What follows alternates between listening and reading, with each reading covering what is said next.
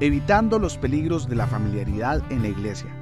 Te saluda el pastor Carlos Ballestero y como todos los días yo le oro al Señor para que ponga en nosotros un corazón puro y su presencia nunca, nunca se aleje de nosotros.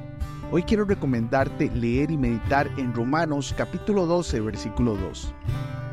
Mira, a menudo cuando pasamos mucho tiempo en un lugar o con personas conocidas, nos encontramos en peligro de caer en una trampa espiritual sin darnos cuenta.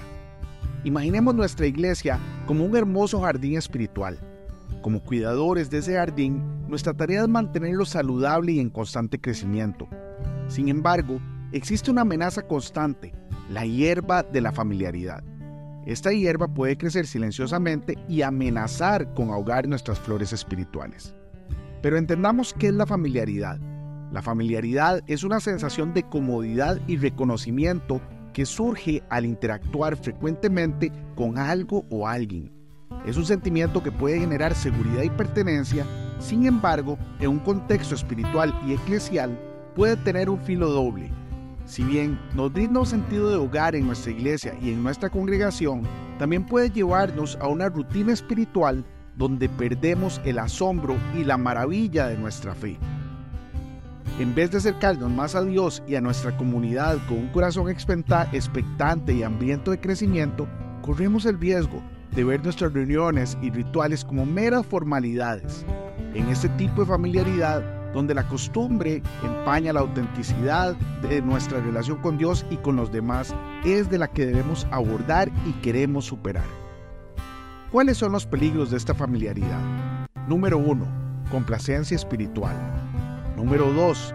Chismes y divisiones. Número 3. Falta de respeto por las autoridades. Número 4. Irreverencia en la adoración. Y número 5. Dificultad para los nuevos miembros. Vamos a ver una aplicación práctica. Y es que la familiaridad, aunque pueda aportar consuelo y sensación de pertenencia, como vimos, también puede alejarnos de la verdadera esencia de la iglesia, que es crecer juntos en Cristo. La Biblia nos exhorta a no ser meros oyentes, sino hacedores de la palabra.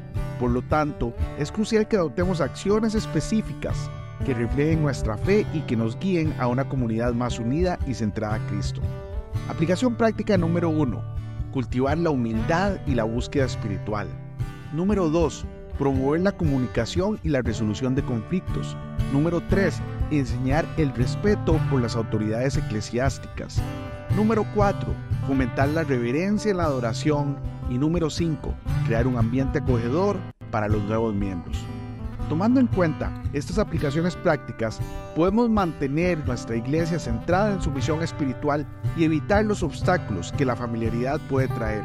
Con la ayuda de Dios y un compromiso genuino, fortaleceremos nuestra relación con Él y con nuestra comunidad.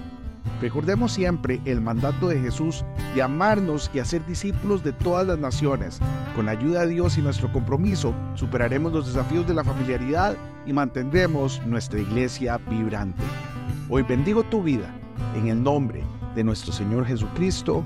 Amén y amén.